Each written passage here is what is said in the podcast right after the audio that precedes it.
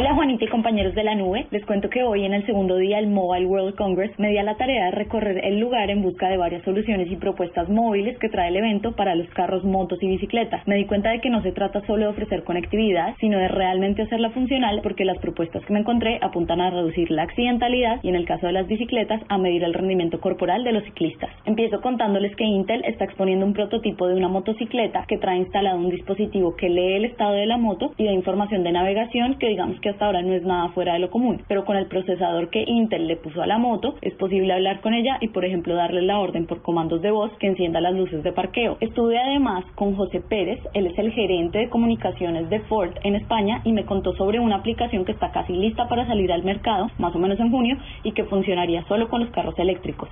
Es una aplicación eh, de móvil, una app que o viene en sistema iOS o Android indistintamente.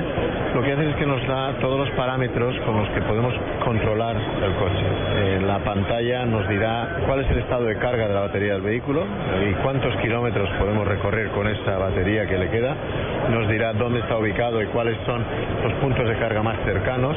Tú puedes subir al coche, pulsas en el eh, volante un botoncito de, voz, hablas y hablas con, con el coche, le dices Spotify, eh, música rock, Rolling Stones, eh, Angie, por decir algo y él solo te buscará Angie y te pondrá en funcionamiento Angie. Ford está también trabajando en un experimento que es una bicicleta eléctrica que trae sensores instalados por todas partes. José Pérez nos contó más sobre esto. Entonces coges la bicicleta, te vas tranquilamente con tu smartphone puesto en la bicicleta, interconectado, y entonces te va indicando nuevamente cómo llegar, monitoriza las calorías que consumes y monitorizas tu cardíaco. Y finalmente Qualcomm, la compañía fabricante de procesadores, está trabajando para que los carros sean un punto de conexión a Internet obligado y en el que se reemplacen los espejos por cámaras de video para eliminar los puntos ciegos. Claudia Nobel, de Qualcomm, nos contó sobre el proyecto. Ofrece que el coche se pueda conectar a la red 3G, 4G LTE y crea una, una red Wi-Fi dentro del coche para que todos los ocupantes de él puedan conectarse a esta red y por lo tanto puedan conectarse, tener acceso a Internet